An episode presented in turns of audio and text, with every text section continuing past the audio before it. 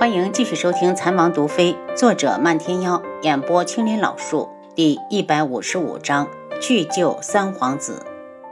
毕竟东方铎还没有杀他，也许他可以利用这个男人脱离宇文景睿的掌控。他瑟瑟地站起来，大人，民女没衣服换。一阵风吹来，一件男人的长袍迎面抛过来，正好搭在浴桶上。他在水里脱了衣服，却半天也不敢起来。再不出来，就把你扔出去！男人的声音很冷。宇文天青知道自己活下去的唯一希望就是顺从眼前的男人。他顾不得羞耻，从浴桶里站起来，拿过袍子披上，半天才爬出来。他只在桶里的那一身衣服，刚要回身去洗，就听东方夺道：“来人，把他关起来！”他扑通跪下：“大人，民女就这一身衣服，能不能等我洗了衣服再走？”东方铎不耐烦：“来人，带出去！”宇文天青的遭遇，宇文景睿一点也不关心。他那个女人短时间内不可能得到东方铎的信任，所以第二日一早，他就混进一个商队，进了天穹国，直奔京城而去。他敢断定，他的二皇帝一到这边，立刻就会下搜捕令找他。为今之计，只有逃出去再说。轩辕志接到经理传来的消息，看完脸色铁青，半天没出声。七杀担心的道：“王爷，可是经理出了什么事儿？”他将信件一拍，苏如意竟然让一门对天穹下了禁药令，只要命令一传出去，天穹必将人心大乱。这才是轩辕志担心的。七杀大惊：“王爷，难道如意小姐已经对王爷死心了？”轩辕志面色如水，不屑的道：“禁药令还在他手里掐着，估计想用这张纸威胁本王。他也太小看本王了。他是一心只为天穹，但绝不受人威胁。昨晚那人去找过二皇子没？王爷，昨晚那人没来。二皇子像往常一样，整晚都是一个人在房里喝酒，那边一直有暗卫守着。”嗯，那人一出客栈就来通知我，属下明白。七杀想了想，王爷对于禁药令，王妃怎么说？他说要自己种药材。轩辕志一直琢磨着在哪儿种药材比较好。七杀眼前一亮，他就知道王妃有办法，只是这样一来，麻烦也就大了，相当于明面上和一门作对。也就是说，以后天穹休想再从一门买到一株药材。王爷，如意小姐一直没有把消息发布出来，是不是还有回转的余地？未雨绸缪，才不能受制于人。没过多久，暗卫就传来消息，蒙面人出门了。轩辕志冷着脸，很快就到了轩辕火的落脚处。他才刚到，蒙面人就来了。小人见过二殿下，不知殿下考虑的如何了？把你的脸露出来！轩辕火不满地盯着男子。你连一点诚意都没有，让我怎么信你？三皇兄这个时候失踪，我躲都来不及，为什么还要贪这趟浑水？二殿下此言差矣，只要此次殿下救出三皇子，就是大功一件。就算三皇子不贪念殿下的救命之恩，皇上也一定对殿下另眼相看。男子游说着，轩辕火似乎不为所动。本殿下只想把这次的赈灾任务完成的漂亮，其他的不想插手。殿下，您与三皇子一同出京，到时候只有您一个人回去，以皇上的性子，必定会疑心殿下。本殿下没做过，疑心也没有证据。轩辕火冷声，他真的不想多管闲事。一路行来，他和三皇子分别遇刺，开始他也愤怒的以为是三皇子动的手，后来发现好像另有其人。偏偏这个时候，三皇子还失踪了。只要那些人不招惹他。他便装瞎。殿下，太子之位一直空着，如果皇上对殿下有了想法，怕是不妥。蒙面人这话让轩辕火犹豫了。大皇兄当年身居太子之位，却与王皇后谋反，想要逼宫，这才招来圈禁之祸。看朝中动向，似乎又要选立太子了。依旧立长不立幼的规矩，自己最有希望被立为储君。若是在这个时候惹父皇不开心，并不是明智之举。他道：“那依你之见，又该如何救下三皇子？”蒙面人盯着他：“本殿下要看你的脸。”蒙面人迟疑了一下，还是摘下了蒙面，露出一张布满刀疤的脸。轩辕志只看一眼，就挥手道：“赶紧戴上，真影响心情。”小人的父亲是一名镖师，小人五岁那年，有仇人上门寻仇，灭了小人的满门。小人命大，死里逃生，才活到现在。你确定能找到三皇子？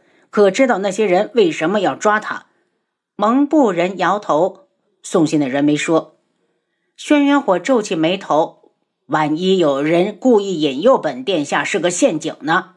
殿下放心，小的已经去查探过，那里确实有人严密把守。轩辕火想了想，这事不急，等我江南的百姓安顿好再去救也不迟。既然这些天他都没生命之忧，明显那些人不想杀他。殿下，你回去吧，再等等。轩辕火冰冷的双眼望着蒙面人走出去的背影，这人太让人疑惑，得好好查查。来人，跟上去。是。有侍卫应了一声。看来今晚又没什么发现。轩辕志已经肯定这人是皇上的人。他这么极力的让轩辕火去救轩辕染，肯定没安好心。他突然想到了一种可能：栽赃嫁祸。内心不由大惊，要真是这样，那三皇子岂不危险？七杀，等二皇子的人退走，把蒙面人给本王带过来。是，别暴露身份。子时一过，七杀提着一名男子进来，随手将茶壶里的水浇到男子的头上。男子一个机灵，立马清醒，待看清屋子里有两个人，怒声道：“你们是什么人？”智王手上握着一块令牌，在男子面前晃了一下，男子立刻安静下来。小的不知是大人，请大人恕罪。这令牌男子认识，在他们组织里，只有最顶级的人才配拥有。哼！